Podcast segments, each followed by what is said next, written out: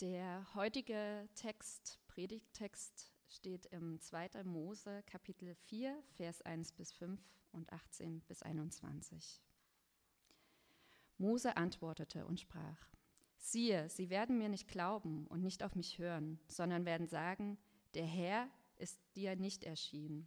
Der Herr sprach zu ihm, was hast du da in deiner Hand? Er sprach, ein Stab. Er aber sprach, wirf ihn auf die Erde. Und er warf ihn auf die Erde, da ward er zur Schlange und Mose floh vor ihr. Aber der Herr sprach zu ihm, strecke deine Hand aus und erhasche sie beim Schwanz. Da streckte er seine Hand aus und ergriff sie, und sie war zum Stab in seiner Hand. Damit sie glauben, dass dir erschienen ist der Herr, der Gott ihrer Väter, der Gott Abrahams, der Gott Isaaks, der Gott Jakobs.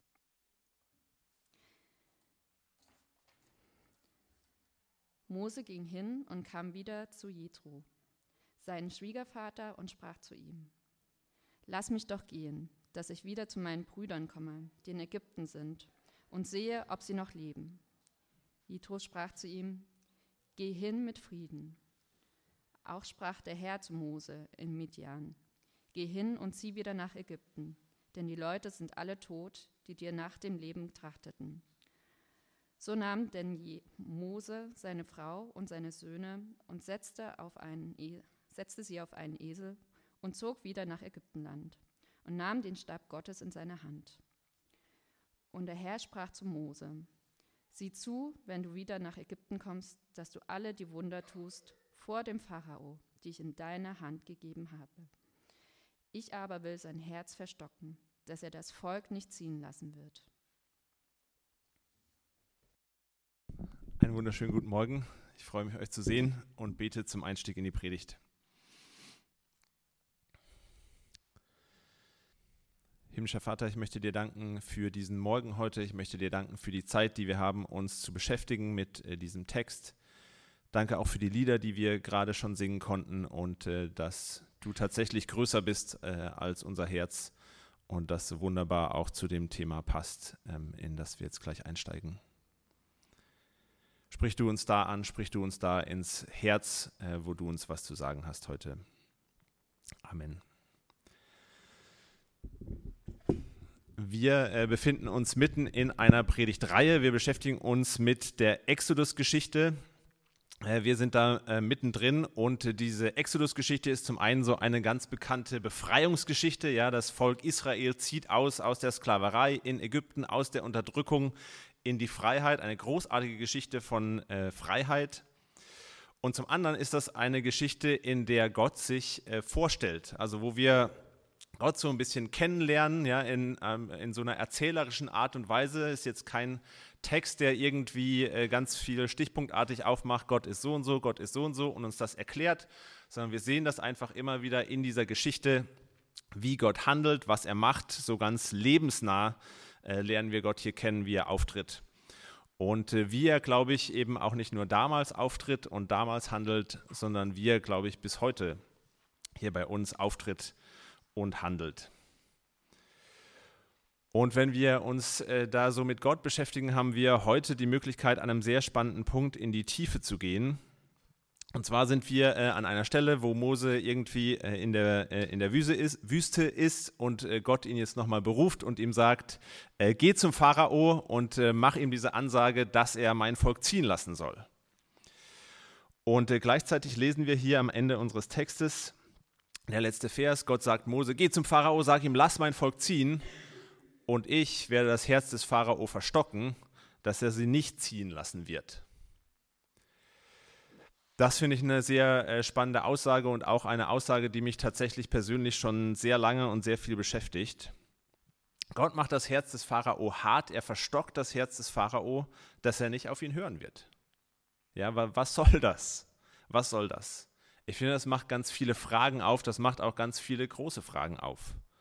Es macht zum einen so eine ganz große philosophische Frage auf, danach, inwiefern der Pharao oder eben auch wir unser Leben überhaupt selber in der Hand haben oder inwiefern Gott dann da eben doch irgendwie eingreifen kann. Offensichtlich hat er irgendwie einen Einfluss auf das Herz des Pharao. Ja, macht die große äh, Frage auf danach, wie, inwiefern ist unser Leben irgendwie schon geskriptet, schon vorherbestimmt und inwiefern haben wir einen Willen und wie frei ist er eigentlich? Ich finde, äh, das macht vor allem aber auch so eine ganz große Gerechtigkeitsfrage auf hier. Weil immerhin äh, konfrontiert Gott ja dann diesen Pharao. Er sagt ihm, er soll das Volk ziehen lassen. Der Pharao macht das nicht. Und in der Folge kommen dann äh, all diese Plagen. Der Pharao wird bestraft und, und ertrinkt am Ende sogar im Roten Meer. Es macht so eine große Gerechtigkeitsfrage auf, wie fair das denn ist von Gott, den Pharao irgendwie überhaupt zu konfrontieren und zu bestrafen, wenn er doch derjenige ist, der ihm hier das Herz verstockt. Ist doch nicht fair. Das sind zwei so erste ganz große Fragen, äh, freier Wille und Vorherbestimmung und äh, die Gerechtigkeit, die Fairness Gottes. Die werde ich heute Morgen nicht beantworten. um die wird es heute in der Predigt nicht gehen.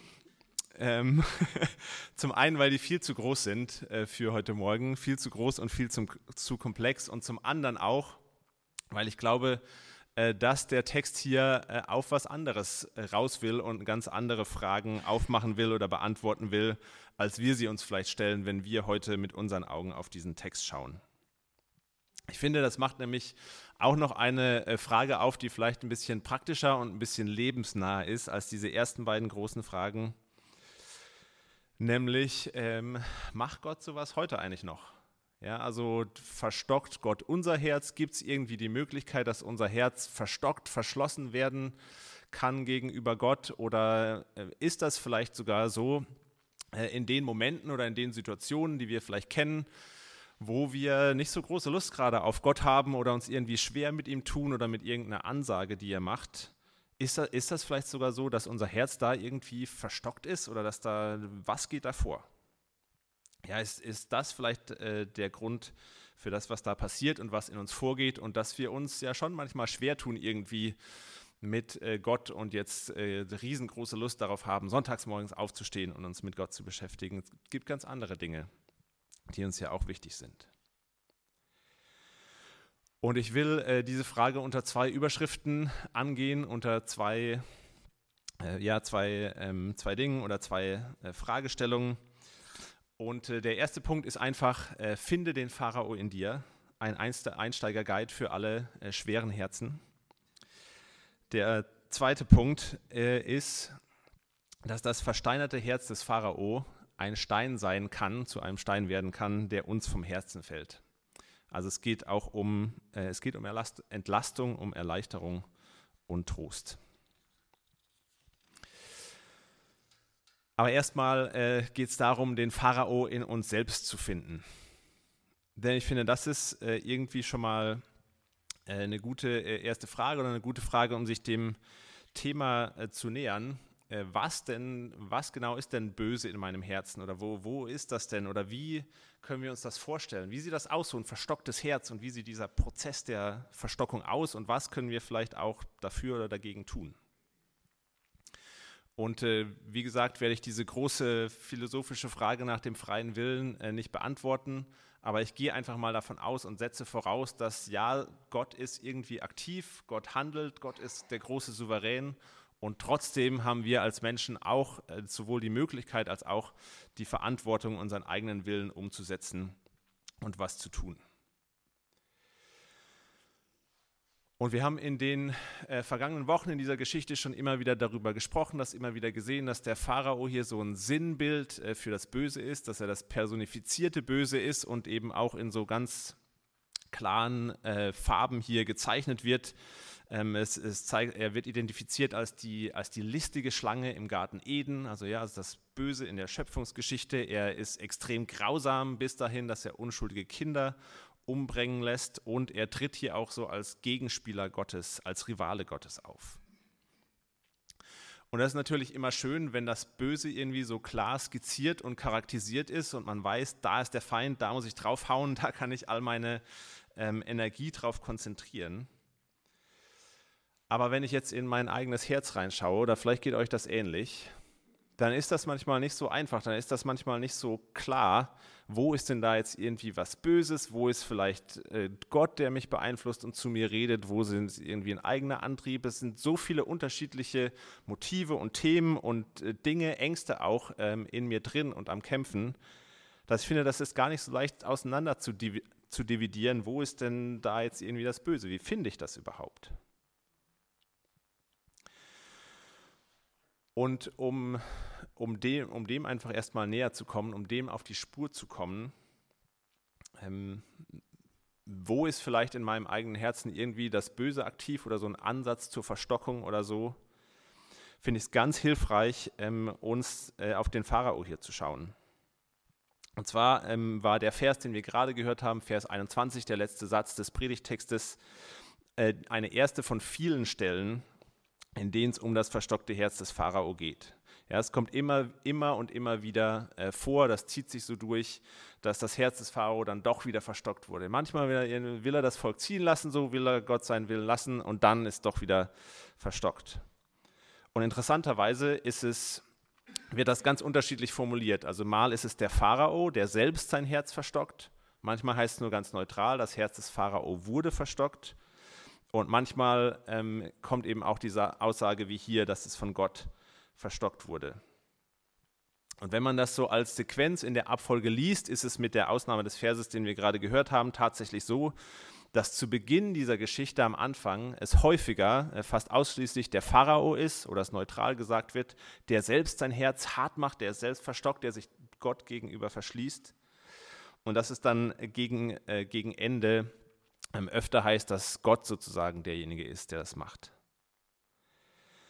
Was ich aber noch interessanter finde als diese Abfolge, diese Sequenz, die man da vielleicht äh, sehen kann, ist, dass es, glaube ich, jedes Mal, vielleicht gibt es eine Ausnahme, aber ich glaube, jedes Mal, wenn es darum geht, dass der Pharao der Ausgangspunkt ist, dass er selbst sein Herz verstockt, ähm, dass da ein anderes Wort verwendet wird. Also es wird in der, in der Geschichte zwei Worte für dieses Verstocken, wie Luther das übersetzt ähm, verwendet. Und wenn der Pharao der Ausgangspunkt ist, dann heißt es, ähm, er macht sein Herz schwer. Er macht sein Herz schwer. Und wenn Gott derjenige ist, der es macht, dann, ähm, dann heißt es, er macht das Herz sozusagen fest, er lockt es ein auf eine bestimmte Richtung. Das ist erstmal moralisch überhaupt nicht äh, wertend, sondern es ist einfach nur, das wird dann eben fix gemacht. Und warum ich das so spannend finde und euch das in so einem Detail hier äh, sprachlich erkläre, ist, weil es in der ägyptischen Mythologie ein Bild gibt. Ich bin jetzt kein Experte für ägyptische Mythologie oder so, aber man hat das in Grabzeichnungen und so auch gefunden, dass wenn ein Verstorbener auf dem Weg ins Totenreich ist, äh, dann gibt es die, ein, einen Test mit einer Waage. Man kommt sozusagen an einer Waage vorbei und äh, das ist so eine Waage, die, wo gegenseitig zwei Gewichte sich aufwiegen und auf der einen Seite äh, kommt eine Feder und auf der anderen Seite das Herz eines Verstorbenen. Und eine Feder ist natürlich äh, ein Symbol für Leichtigkeit, die ist sehr leicht. Und wenn äh, das Herz und die Feder die Waage halten, wenn das Herz nicht schwerer ist als die Feder, dann ist alles gut. Ähm, dann kann äh, der Verstorbene weiter seinen, friedlich seinen Weg ins Totenreich gehen. Und wenn nicht, dann ist das irgendwie ein Problem. Ich weiß jetzt nicht genau, was dann passiert, ähm, aber es ist auf jeden Fall nicht gut. Das heißt, wenn der Pharao sein Herz schwer macht, dann ist das in der, in der Sprache der damaligen Zeit, in der ägyptischen Mythologie, eine andere Art zu sagen, dass er sich schuldig macht, dass er sich Schuld auf sein Herz auflädt selbst. Und ich finde es ganz interessant, dass er sich hier nicht schuldig macht nach den Standards des biblischen Gottes, ja, des Gottes, mit dem er hier in Rivalität ist, sondern er macht sich schuldig sozusagen nach seinem eigenen Wertesystem, nach den eigenen Maßstäben. Also es gibt in dem Punkt in der Geschichte, gibt es zum Beispiel ja auch noch gar keine zehn Gebote oder so, sondern der Maßstab, mit, äh, mit dem der Pharao hier beschrieben wird, ähm, ist sein eigener Maßstab. Ja, das ist nicht nur irgendwie, dass, äh, dass der biblische Gott das verurteilt ähm, oder das nicht gut findet, wie der Pharao hier handelt, sondern niemand in seinem eigenen Land findet das gut und richtig, wie er sich verhält und wie er hier, wie er hier vorgeht. Ja, mit, durch, durch seine Grausamkeit, durch seine Lebensfeindlichkeit macht der Pharao sein eigenes Herz schwer, belastet es damit. Und, ähm, und alles, was Gott dann am Ende macht mit der Verstockung, mit dem Fixmachen, ist sozusagen, dass Gott die Richtung einloggt, auf die der Pharao äh, sich selber begeben hat. Und dass dann irgendwann keine Umkehr mehr möglich ist. Und ich glaube, warum das für uns interessant wird oder wo das für uns spannend wird, ist, dass hier so ein, ein verstocktes Herz, ein, ein schweres Herz, nicht unbedingt nur ein Herz ist, was Gott gegenüber verschlossen ist, sondern dass es ein Herz ist, was sich selber nicht mehr treu ist. Ja, was irgendwie so auf Abwege gerät, dass es eigentlich die eigenen, gegen die eigenen Werte und Überzeugungen handelt. Dass man eigentlich was will, aber es nicht mehr irgendwann merkt, oh, ich, ich lebe das gar nicht mehr so, ich kriege das überhaupt gar nicht mehr so auf die Reihe. Und ich finde das ein erstes ganz hilfreiches Indiz dafür, wie wir erkennen können, wo unser Herz vielleicht gerade in eine Richtung abdriftet oder einen Weg geht, äh, wo, wo wir sagen können, es, es verstockt sich irgendwie. Und ich finde in dem Punkt einen Theologen, ähm, Ronald Rollheiser heißt der, äh, katholischer Theologe, sehr hilfreich, der sagt, äh, bei, bei so einer Verstockung oder bei so einem Kampf in unserem Herzen, ähm, ist das Problem nicht, dass wir uns vielleicht für alle möglichen anderen Dinge interessieren und deswegen keinen Platz mehr für Gott haben. Ja, wir wirken dem nicht entgegen, indem wir mal allem entsagen, was wir sonst so interessant finden und unseren Fokus mal wirklich auf Gott richten. Sondern er sagt, was, äh, wie wir eigentlich gemacht sind und wie wir ausgerichtet sind, ist, dass wir eigentlich gar nicht anders können, als nach Gott zu suchen. Ja, warum interessieren wir uns denn für alle möglichen anderen Dinge? Warum gehen wir ständig feiern? Was, was versprechen wir uns denn von den Freundschaften, von den Beziehungen, die wir suchen oder in die wir investieren? Warum liegen uns bestimmte Projekte irgendwie so am Herzen, dass wir ständig irgendwie nochmal dran weiterbasteln, dran, dran weiterarbeiten müssen? Was verbinden wir damit?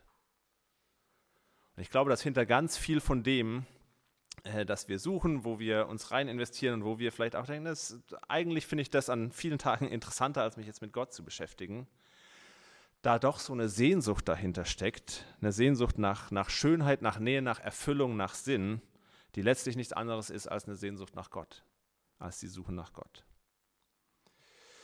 Und äh, Ronald Rollheiser illustriert das dann mit einem sehr schönen Gedanken aus der, aus der Mystik. Ähm, und zwar gibt es da die Vorstellung, dass Gott jede Seele, äh, bevor er sie auf die Erde sendet, ja, jede, jede menschliche Seele, die er macht, dass er ihr noch so einen Kuss mitgibt.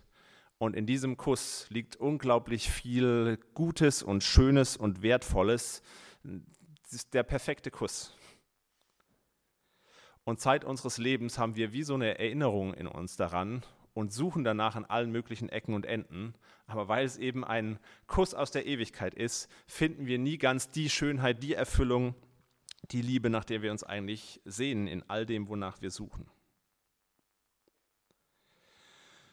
Und das heißt, wenn, wenn all das, wonach wir so suchen, äh, wenn all unsere Beziehungen vielleicht auch irgendwie kompliziert sind oder nicht vorhanden sind, wenn das alles irgendwie doch nicht so perfekt und erfüllend ist, wie wir uns das vielleicht erhoffen, dann ist das erst einmal einfach normal.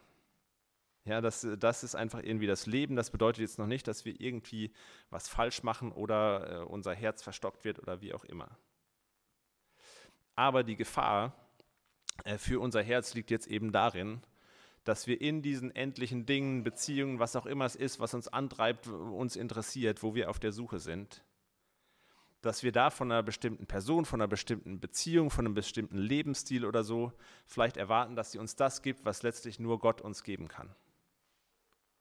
Und wenn wir uns darauf so verfestigen, so versteifen, so ein, ähm, einnorden, dass das das ist, was jetzt unser Leben erfüllen muss, was uns Sinn geben muss, was uns Befriedigung geben muss, dann besteht die Gefahr, dass eben auch unser Herz irgendwie fest wird und verstockt wird und wir irgendwie Gott ausblenden. So, dann, dann, dann arbeiten wir vielleicht nochmal irgendwie dran, dann investieren wir vielleicht nochmal, dann fangen wir vielleicht nochmal von vorne an, dann finden wir irgendwie was Neues, vielleicht geben wir auch auf. Aber es ist eigentlich fast egal, ob wir dabei irgendwie Erfolg haben, ob wir das bekommen, wonach wir uns sehnen oder nicht. Denn je verbissener wir dabei werden, desto, desto härter wird irgendwie unser Herz. So ist die Gefahr oder dieser Vorgang, wie er es beschreibt. Und ich finde das hilfreich.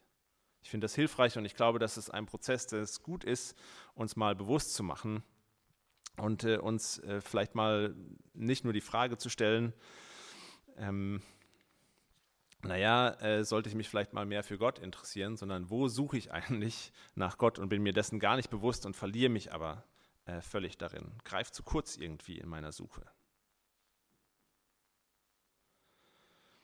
Und ich glaube, der Punkt von, von so einem geistlichen äh, Leben ist nicht unbedingt, dass wir das haben sollen und dass wir das so viel toller und schöner finden müssen als alles andere in dieser Welt. Und dann wird unser Herz nie verstockt sein und dann sind wir irgendwie eng mit Gott.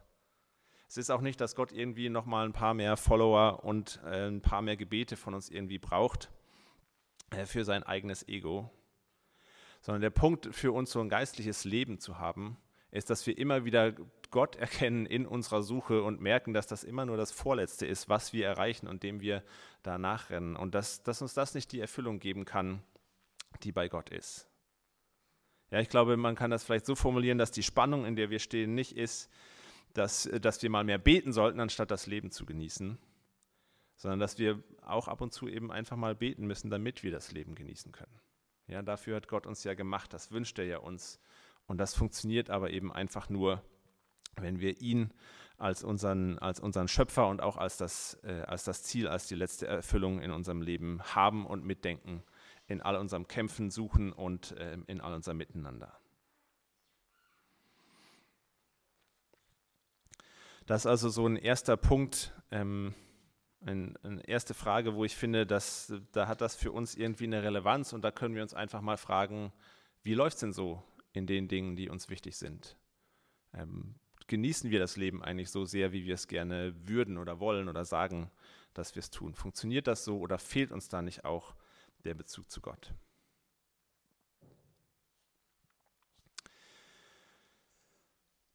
Und äh, ein zweiter Punkt, den ich nicht so offensichtlich finde in dieser ganzen Auseinandersetzung mit der Frage nach dem versteinerten, verfestigten, verstockten Herzen des Pharao, ist, dass da, ist darin, glaube ich, auch eine ganz große Erleichterung, eine Befreiung für uns äh, liegen kann, wenn wir beobachten, wie Gott mit dem Pharao hier umgeht.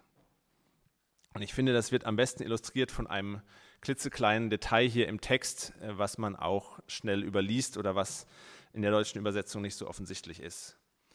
Und äh, ich freue mich darüber sehr, weil ich irgendwie die Macke habe, dass ich häufig, wenn ich irgendein Buch lese oder auch in Schule und Studium und so, ich kann mir einfach immer nur irgendwelche völlig unwichtigen äh, Details merken. Ja? Die, die große Handlung, das äh, Ding, worum es eigentlich geht, vergesse ich irgendwie schnell. Aber es gibt so kleine Punkte, die bleiben mir irgendwie noch jahrelang hängen. Und äh, das ist leider immer völlig nutzlos für irgendwelche Prüfungen oder äh, Gespräche oder so.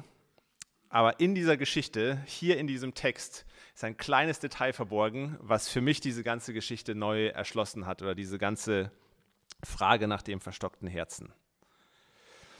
Und zwar ähm, wirft Mose ja hier in dieser Geschichte seinen Stab auf den Boden und dann wird sie zur Schlange.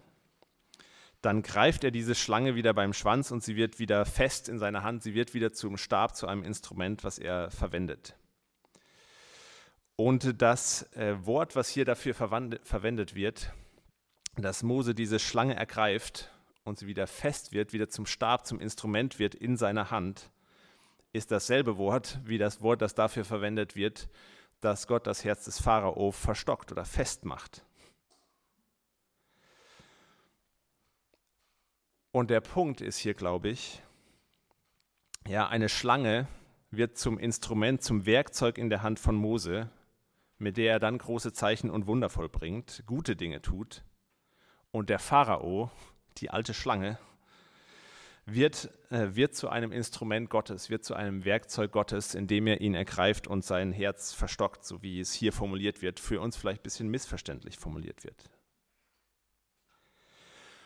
Und ich glaube, damit wir die, die Bedeutung ähm, davon so voll erfassen können, was hier vielleicht erstmal wie ein kleines nettes Wortspiel wirkt, ist es hilfreich, uns mal in so ein äh, in so eine Person reinzuversetzen, die damals äh, als israelitischer Mensch in der Sklaverei in Ägypten war. Und ich habe mir das einfach mal so vorgestellt als ein Kind, kleines achtjähriges äh, Kind, äh, das dort lebt ähm, in, in Ägypten. Und Ich glaube, von, vom ersten Tag ihres Lebens an, äh, seit sie denken kann, von morgens bis abends, ist das Leben dieses Kindes einfach von der Willkür und von dem Willen des Pharao bestimmt. Ja, sie kennt ihre Eltern wahrscheinlich nur in erschöpftem Zustand. Die müssen morgens früh los für ihre Fronarbeit. Die kommen völlig fertig abends zurück. Die kommen manchmal wahrscheinlich mit irgendwelchen Verletzungen zurück. Vielleicht hat sie erlebt, äh, wie ihr kleiner Bruder als, äh, als Baby gewaltsam aus dem Haus gerissen und umgebracht wurde, wie ihre Eltern danach nie mehr dieselben waren. Sie, sie tut wahrscheinlich selbst alles, was sie kann, um das Leben für sich und ihre Familie irgendwie erträglich zu gestalten. Vielleicht kümmert sie sich um, um die paar Ziegen, die die Familie hat. Und Gott, Gott kennt sie eigentlich nur vielleicht aus irgendwelchen alten Geschichten über irgendwelche alten Männer, denen er irgendwas versprochen hat. Ja, es sind hunderte Jahre alte Geschichten. Es ist vielleicht eine, blassende, eine blasse Erinnerung, eine verblassende Erinnerung für sie und vielleicht auch noch irgendwo so ein vages Zukunftsversprechen, dass er denen da irgendwie ein, ein Land oder irgendwas versprochen hat. Ja, wenn Gott überhaupt irgendwie eine Rolle in ihrem Alltag spielt, äh, oder er spielt eben keine Rolle in ihrem Alltag, sondern wenn dann, dann ist Gott aktiv in der Vergangenheit und in der Zukunft. Ja, solche Gebote, ich habe es schon gesagt, die den Alltag prägen, zehn Gebote und so weiter, die gab es zu diesem Zeitpunkt noch nicht. Das heißt, das Hier und Jetzt dieses Kindes wurde geprägt von, äh, von einem Pharao, der alles bestimmt hat, der den Tagesrhythmus gesetzt hat, der bestimmt hat, was gut und schlecht ist und so weiter. Und die Schlange kannte sie bestimmt, äh, das sieht man tatsächlich auch auf so alten Grabstätten, ist als Symbol der Macht äh, auch in so pharaonischen äh, Kronen und Masken drin. Das heißt, sie identifiziert wahrscheinlich den Pharao schon auch mit einer Schlange. Und dann tritt da dieser Mose auf, der davon spricht, dass Gott, ein anderer Gott als der Pharao, jetzt ihr Elend gesehen hat und in ihrem Hier und Jetzt was bewirken will, nämlich dass sie in die Freiheit und ein neues Leben ziehen kann. Ja, das kann sie sich unglaublich schwer vorstellen. Das ist für sie überhaupt gar nicht greifbar. Und ich glaube, der Moment, in dem das vielleicht Klick macht, ist, als Mose seinen Stab auf den Boden wirft, er zur Schlange wird, in ihrem Innern, vor ihrem inneren Auge so das Bild dieses Pharaos aufblitzt, den sie vielleicht mal hat vorüberziehen sehen. Und er dann diese Schlange packt und sie in seiner Hand zu einem Stab, zu einem Werkzeug wird, das er verwenden kann und das er dann tatsächlich auch verwendet, um große Wunder zu tun. um mit ihm zu machen, was er will. Und ich glaube, sie versteht intuitiv, selbst der mächtige Pharao, der Typ, der bisher ihr Leben jeden Tag, den ganzen Alltag bestimmt hat, unter dessen Unterdrückung sie leidet, ist letztlich nichts als ein Werkzeug in der Hand Gottes, mit dem er machen kann, was er will. Ohne dass der Pharao es merkt, ohne dass der Pharao es will, muss er doch den Willen Gottes ausführen und er, er kann ihn gebrauchen, wie er will. Er kann ihn zum Guten einsetzen. Und ich glaube, das könnte so ein Moment sein, wo vielleicht zum ersten Mal in ihrem Leben sowas wie Hoffnung in ihr aufkeimt. Und ich glaube, dass der, dass der Pfarrer oder dass das Böse in der Hand Gottes zu einem, zu einem Werkzeug wird, das er zu seinen guten Zielen einsetzen kann. Das kann auch für uns was unglaublich Tröstliches und Hoffnungsmachendes haben. Ja, im ersten Punkt haben wir vielleicht darüber nachgedacht, wo, wo gibt es Schwere, wo gibt es Schuld, wo gibt es Verstockung, Ansätze dafür in unserem eigenen Herzen. Und ich glaube, viele von uns haben da ihre Dinge, mit denen wir eben zu kämpfen haben. Viele von uns sind vielleicht auch erschöpft von Dingen, die wir schon lange mit uns rumtragen oder sind immer wieder angeschlagen von dem, was, was uns auch vorgeworfen wird oder von der Schuld anderer Menschen. Ich glaube, egal was wir mit uns rumtragen, egal was wir verbockt haben, egal welche Entscheidungen wir vielleicht bereuen oder wünschten, dass wir sie irgendwie anders getroffen hätten. Gott will das nicht unbedingt oder Gott will das nicht, aber ich glaube, Gott kann das doch ergreifen und es kann in seiner Hand zu einem Instrument werden, zu einem Werkzeug, was, was uns frei machen kann, was Gutes in unserem Leben bewirken kann. Und ich glaube, dass, dass äh, dieser Gedanke, diese Hoffnung äh, ist was unglaublich Wertvolles. Ich glaube, ist dazu da, um dem, um dem Bösen so die, den Schrecken zu nehmen oder die gefühlte Allmacht, die es manchmal hat. Ja, manchmal fühlen wir uns dem irgendwie ausgeliefert und denken, wir, wir können überhaupt gar nichts dagegen ausrichten. Wir sind ohnmächtig dagegen. Wir kommen nicht raus aus dem Muster oder wie auch immer. Aber letztlich kann Gott das Böse verwenden, wie er will, und es hat keine Chance. Es hat keine Chance. Es ist nicht so, dass wir dagegen keine Chance hätten oder nicht ankommen können, sondern am Ende kann Gott es so drehen, dass er, dass er selbst das Böse noch zu seinen Zielen verwendet. Ja, das heißt, wenn wir vielleicht den Eindruck haben, wir haben uns, wir haben uns mit irgendeiner Entscheidung, mit irgendwas unser Leben irgendwie verbaut, das können wir gar nicht. Wir wissen gar nicht, was in der Hand Gottes noch daraus werden kann und wie viel Gutes er dadurch bewirken kann. Ich glaube, das kann uns rausholen aus, aus so einer Opferrolle vielleicht von, ah, ich hätte und der hat mir und da und so weiter. Und dass, dass wir das alles nur noch passiv wahrnehmen und uns gefangen fühlen dafür. Sondern es kann uns, uns frei machen und uns Hoffnung geben, dass da doch noch ganz, ganz großartige Auswege gibt. Und ich finde das spannend in der Exodus-Geschichte. Äh, das wird nie so explizit gesagt. Aber letztlich war ja der Plan von Anfang an, ja, wenn wir schon vorher lesen, war das Versprechen Gottes immer, dass äh, an, äh, an Abraham und so weiter, an die, äh, an die ganzen Familienväter damals schon, dass sie ins gelobte Land ziehen werden, ja, dass es da ein Paradies gibt, in das sie wieder hingehen sollen. Dafür waren sie bestimmt. Und stattdessen hocken sie hunderte Jahre irgendwie in Ägypten rum und tatsächlich auch nach dem Auszug, immer wenn es irgendwo auch nur das kleinste Problem gibt, wollen sie sofort wieder zurück nach Ägypten und finden es eigentlich da viel bequemer. Und auch wenn das nicht gesagt wird, ist das eine, irgendwie eine spannende Beobachtung an dieser Exodus-Geschichte, dass Gott ausgerechnet den Pharao dafür verwendet. Wie gesagt, ich glaube nicht, dass er das Böse will. Ich glaube nicht, dass das seine Intention war aber dass er es trotzdem dazu gebrauchen kann, dieses Volk, diese Menschen ins gelobte Land zu bringen, zu ihrer eigentlichen Berufung und da, wo es ihnen am besten geht. Er hat einen Weg gefunden, selbst diesen harten, verhärteten Menschen ähm, zum Guten zu gebrauchen. Und ich finde, das ist was, was wir hier in dieser Geschichte in Gottes Charakter sehen können oder wie er eben auch mit, äh, mit dem Bösen umgeht oder wie er Erlösung schenkt. Und eine Sache, die das für mich auch äh, deutlich macht, wie sich das durchzieht und wie sich das für uns auch bis heute durchzieht, ist an der Symbolik des Kreuzes. Das Kreuz ist auch, äh, das Kreuz ist ein Symbol äh, für Tod und Folter. Ja, der, der ursprüngliche Sinn des Kreuzes, warum es aufgestellt wurde, war zur Abschreckung. Und es ist eigentlich völlig absurd, dass wir in jedem Dorf hier in unserem Land quasi ein Gebäude haben, wo ein Symbol für Folter und Tod und Abschreckung oben, äh, oben auf, dem, auf dem Dach steht. Aber es hat eben nicht mehr diese Bedeutung. Es ist nicht so, als ob wir äh, überall Kirchtürme mit, mit, mit kleinen äh, Galgentürmen oder so oben drauf hätten. Es wäre völlig anderes sondern es hat durch das, was Gott gemacht hat, durch Gottes Eingreifen, durch Gottes Tod am Kreuz, ist dieses Folterinstrument, ist dieses Instrument der Abschreckung und der Grausamkeit zu einem Symbol der Liebe geworden. Das ist eigentlich absurd, das kann man, das funktioniert eigentlich nicht. Das könnte man nicht machen, wenn man es versuchen würde. Diese Verwandlung rein in dem, in dem Symbol, in der Symbolik.